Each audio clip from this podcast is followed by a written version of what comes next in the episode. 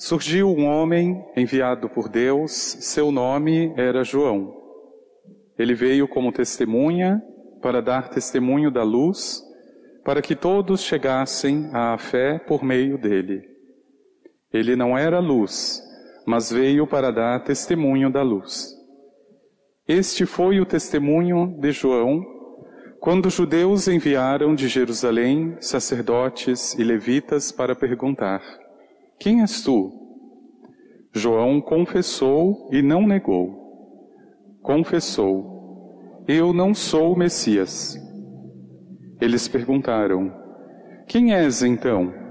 És tu Elias? João respondeu: Não sou. Eles perguntaram: És o profeta? Ele respondeu: Não. Perguntaram então: Quem és afinal? Temos que levar uma resposta para aqueles que nos enviaram. O que dizes de ti mesmo? João declarou: Eu sou a voz que grita no deserto. Aplainai o caminho do Senhor, conforme disse o profeta Isaías. Ora, os que tinham sido enviados pertenciam aos fariseus e perguntaram: Por que andas batizando se não és o Messias, nem Elias, nem o profeta? João respondeu: Eu batizo com água, mas no meio de vós está aquele que vós não conheceis e que vem depois de mim. Eu não mereço desamarrar a correia de suas sandálias. Isso aconteceu em Betânia, além do Jordão, onde João estava batizando. Palavra da salvação.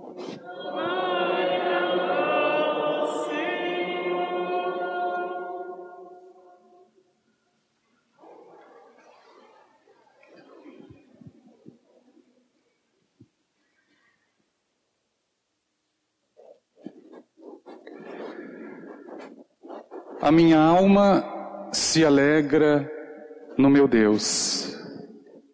Nós tomamos emprestado de Maria esta expressão, estas palavras, para entender esta alegria tão distinta que brota do coração humano, independente da circunstância onde ele se encontre. E claro que ninguém melhor para nos ensinar do que estas grandes figuras bíblicas. Sem exceção, as três leituras nos falam da mesma coisa, alegria. Isaías, na primeira leitura, exulta e usa essas mesmas palavras: exulto de alegria no Senhor e a minha alma se regozija no meu Deus. Depois, o salmo, que na verdade não é o salmo, é o Evangelho de Lucas, que nós cantamos, o Magnífica, ou este hino conhecido na Bíblia como o hino da alegria em toda a Sagrada Escritura. É Nossa Senhora, então, que exulta e que eleva a sua alma, traduzindo para nós o que seja uma alegria de Deus, verdadeira. E impressionante que a segunda leitura de Paulo escrevendo aos Tessalonicenses, ele inicia dizendo, irmãos, estai sempre alegres, rezem sem cessar, dê graças em todas as circunstâncias. Isso despertou em mim uma certa curiosidade. De onde brota tanta alegria? Em Isaías, em Maria, e no próprio Paulo. Pensava com os meus botões, talvez estejam vivendo um conto de fadas onde não é nada difícil arrancar o louvor dos lábios, bem dizer e agradecer a Deus. Talvez foi no momento em que todas as coisas estivessem dando certo para cada um deles e ali eles transbordaram neste hino, nestes hinos, de alegria e de louvor. E qual não foi a minha surpresa ao perceber que estes três personagens estavam passando por um momento crítico e sofrido na sua própria história, e de onde é que eles arrancam tanta alegria e tanto louvor para Deus. Veja, Isaías, na primeira leitura, o terceiro Isaías, ainda estava num contexto do exílio babilônico, ou seja, o povo judeu ainda estava na Babilônia sofrendo e o profeta junto. E como é que ele brota ainda do coração para dizer: Eu exulto no Senhor porque ele me vestiu com veste de salvação, envolveu-me com manto de justiça? É claro que o profeta está olhando para além da circunstância sofrimento, perseguição, maus tratos, exílio. Imagine você ficar fora do seu país, sem saber o que vai comer, o que vai beber, sem saber como será tratado. Quando Nossa Senhora também entoa este hino ao visitar sua prima Isabel, quando é saudada e imediatamente ela transborda desta alegria para dizer: A minha alma glorifica o Senhor, a minha alma se alegra no meu Deus, no meu Salvador. Talvez ela esteja vivendo o seu conto de fadas, como muitos ainda infelizmente pensam. Talvez as coisas para ela tenham sido muito fáceis, do início ao fim. E talvez o anjo tenha anunciado a ela: Olha, você terá casa, comida, roupa lavada, sombra, água fresca, você não precisará fugir para o Egito, você não precisará sofrer ao pé da cruz, todas as coisas darão certo. Talvez por isso ela tenha exultado com tanta alegria. E quem conhece a mãe sabe que não é assim. O que ela passou, é claro que quando ela entoou este cântico, ela ainda não passou pela experiência da cruz, mas com certeza já sabia. Mas nesse contexto em que ela encontra Isabel, ela já está, por assim dizer, ameaçada pela lei do apedrejamento. As mulheres que engravidavam, entre aspas, fora do casamento, por adultério, deveriam ser apedrejadas. Ela estava sob esta ameaça da lei. E ela sabia dos riscos. Quando foi, inclusive, ficar três meses com Isabel e voltou já com o ventre bastante volumoso. Como é que brota dos lábios desta mulher, em tanto sofrimento, um hino de alegria e louvor a Deus? E o terceiro personagem da segunda leitura que ouvimos se chama Paulo. Talvez ele esteja escrevendo do seu escritório, com ar-condicionado, com um cafezinho na mesa. Paulo escreve aos Tessalonicenses dentro de uma cela, dentro de uma prisão.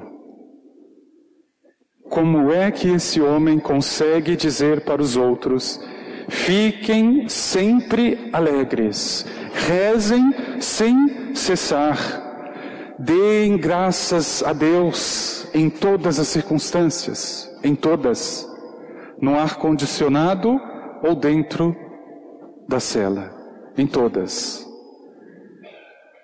É impossível compreender de onde venha esta força que as mantém e que os mantém, de alguma forma, alegres de uma alegria que não é desse mundo. Meu irmão e minha irmã, e é justamente esse o objetivo da nossa vida. Porque enquanto a alegria depender da circunstância, nós estamos perdidos, porque hoje a circunstância é A, amanhã a circunstância é B, e sabe lá Deus o que será depois. Se me apego ou se deposito alegria e confiança na circunstância, Onde é que vem essa resiliência de Maria, de Paulo, de Isaías, independente do que se passe, para dizer: a minha alma se alegra, eu me alegro, o meu espírito está em Deus. E aí eu fazia uma outra pergunta. Bom, mas eu estou falando de Isaías, de um grande profeta. Eu estou falando de Maria, a mãe de Deus. Eu estou falando do grande Paulo. Eles tinham toda uma graça especial. Mas quem sou eu, um pobre mortal? E aqui está o grande engano de todos nós. Porque eu já conheci muitas e muitas pessoas desconhecidas para este mundo, onde perderam tudo e todos e ainda estão em pé. E que, sinceramente, olhando para a vida e para a história, eu nunca entendi de onde vem tanta força. Nunca. Não era nenhum Isaías, não era nenhuma Maria e não era nenhum Paulo. Mas passaram por coisas iguais, talvez piores, e ficaram de pé. Bom, agora eu já não tenho desculpa. Se essa era a minha desculpa, de que Deus tinha escolhido alguns, ou que era no passado, mas hoje já não acontece, isso cai por terra, porque existem pessoas assim. Que não dependem da circunstância para levantar os olhos para o céu e dizer: é a minha alma que está alegre. Não é essa situação, não é este desemprego, não é esta fome, não é esta perda, este luto. É a minha alma que está em Deus. Então veja, meu irmão e minha irmã, que aqui se impõe de verdade um grande desafio para todos nós. Não tem como olhar para esta alegria e não desejá-la, mas preste muita atenção porque esta alegria é conquistada à violência, ao sofrimento. O Senhor disse já estes dias: o reino de Deus sofre violência, são os violentos que o alcançam, porque nesse sentido não é uma alegria de conto de fadas, que este mundo interpreta tão bem. Se você tem, você se alegra, se você não tem, você desaba, você se perde. Esses dias eu perdi uma nota de 50 reais, se você achar é minha. Mas me deu uma tristeza no coração e depois que eu parei para pensar, eu disse: Meu Deus, eu não acredito que a minha alegria custe tão pouco assim. Onde é que está a minha alegria? E pior ainda, onde é que está o meu coração? Porque o Senhor também disse: Onde está o teu coração, é onde está a tua riqueza. Meu irmão e minha irmã, é este processo que precisa ser feito se eu quero de fato esta alegria de Isaías, a alegria de Nossa Senhora, a alegria de Paulo, que num contexto, numa circunstância dramática, sofrida, conseguiam alegrar-se em Deus. O segredo deles é um só. Eles conseguiram vencer a si próprios. O nosso grande erro, o nosso grande problema, é que a gente enxerga inimigo até onde não tem e não enxerga o primeiro e maior dele, que somos nós mesmos. Santo Agostinho rezava para Deus dizendo: Senhor, livra-me de mim mesmo, porque nem o diabo consegue fazer o que eu consigo fazer, nem ele. Ele precisa do meu consentimento. Ele não é livre assim. Então veja, se eu quero esta alegria que não depende de uma circunstância, eu preciso, antes de tudo, vencer a mim mesmo, a mim mesma. Não tem como chegar a esse ponto de ficar debaixo de uma cruz, como Nossa Senhora, com tanta resiliência, com tanta força, se antes ela já não tivesse se esvaziado. O problema é que até a nossa oração é imperfeita. Reparem como nós rezamos e pedimos ao Senhor. Senhor, preencha com teu espírito, Senhor, venha para o meu coração, Senhor, encha a minha vida. Meu irmão e minha irmã, me desculpe. O Senhor não ocupa lugar que já está ocupado. Primeiro você precisa sair. Primeiro é o esvaziar-se de si para que tenha sentido que o Senhor venha e preencha dele. Ele não pode ocupar o que já está ocupado.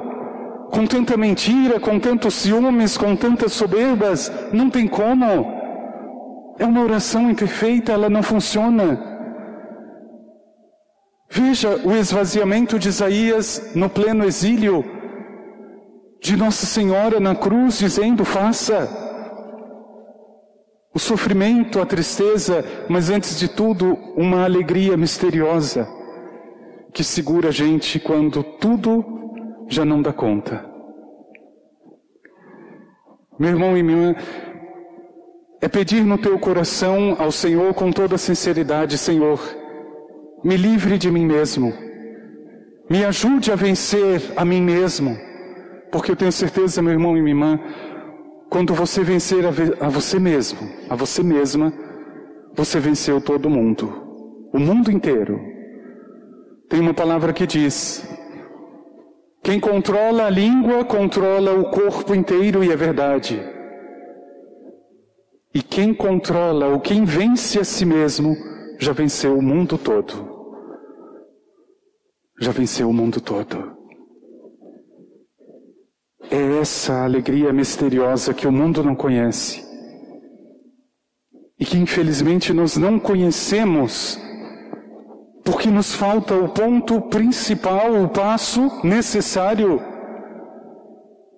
Nós estamos muito apegados a nós quando nós precisamos lutar conosco, vencer a si mesmo.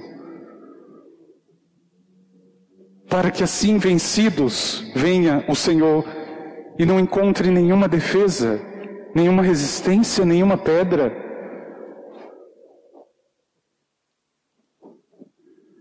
O discurso do anjo a Nossa Senhora é lindo nesse sentido.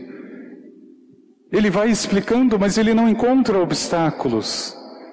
Olha, o Espírito virá sobre ti, você gerará o Filho do Altíssimo. E Nossa Senhora só faz uma pergunta: como vai acontecer se eu não conheço o homem? Mas no fundo, traduzindo essa pergunta de Maria, ela queria dizer: Mas como que eu posso fazer para que isso aconteça logo? O desejo, a alegria, que sabendo tudo o que passaria, e ainda assim confiando no Senhor. Por isso pede, meu irmão e minha irmã, no teu coração ao Senhor, Senhor, me esvazie. Isso tudo que eu tenho ou trago, infelizmente, esta alegria superficial que o mundo me doutrinou até hoje e que me faz subir e exaltar quando tudo dá certo e me faz desabar quando tudo dá errado, que me confunde com as coisas, se elas são boas, eu ganho, mas se elas são ruins, eu perco tudo. Não pode ser assim. Eu preciso, Senhor, de uma alegria diferente desta alegria que é tua. Que não depende se eu estou com fome ou saciado. Não depende se eu estou feliz ou se eu estou triste.